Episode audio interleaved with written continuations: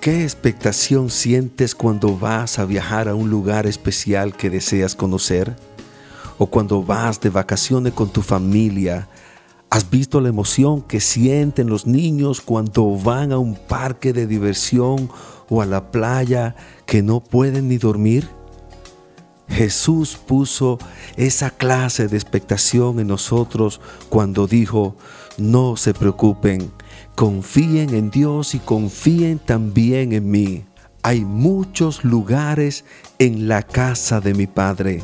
Si no fuera así, se lo diría, voy a prepararles un lugar. Y si voy y preparo un lugar para ustedes, regresaré, los llevaré conmigo para que estén donde yo estoy. Si bien es cierto que Dios nos procesa para hacernos vasijas para los diferentes usos y propósitos que ya Él ha determinado, el fin mayor es que seamos participantes de su gloria eterna y junto a Él exhibirnos como su gran trofeo.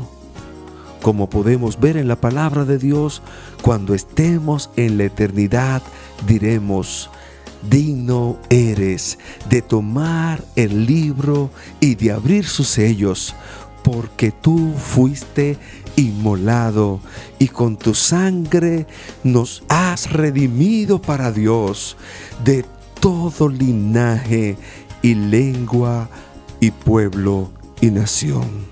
Sí, tú y yo estaremos cantando la canción de los redimidos aquella canción que ni aun los ángeles podrán cantar. ¿Te imaginas cuando estemos en la presencia de Dios? Podrás acordarte quizás por los procesos que Dios te permitió pasar, desde aquella cantera cuando eras un barro sin forma hasta que te llevó a su misma presencia en su gloria eterna y solo saldrá de nuestras bocas gratitud y alabanza por habernos preparado para compartir con Él la eternidad.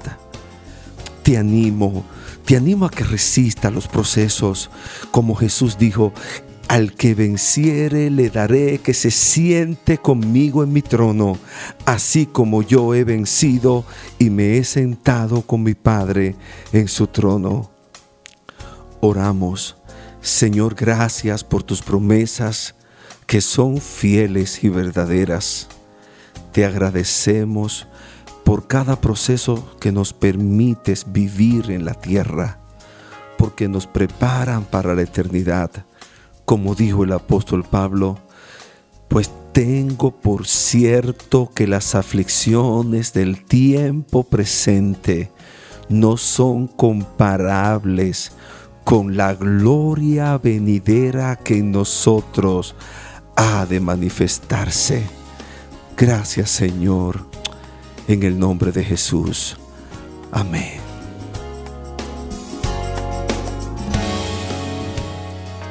Llegamos al final de nuestra serie, En manos del alfarero, un recurso de fortalecimiento espiritual, disponible ahora en todas nuestras redes sociales. Producido por la Iglesia Nuevo Testamento Central. Gracias por habernos acompañado.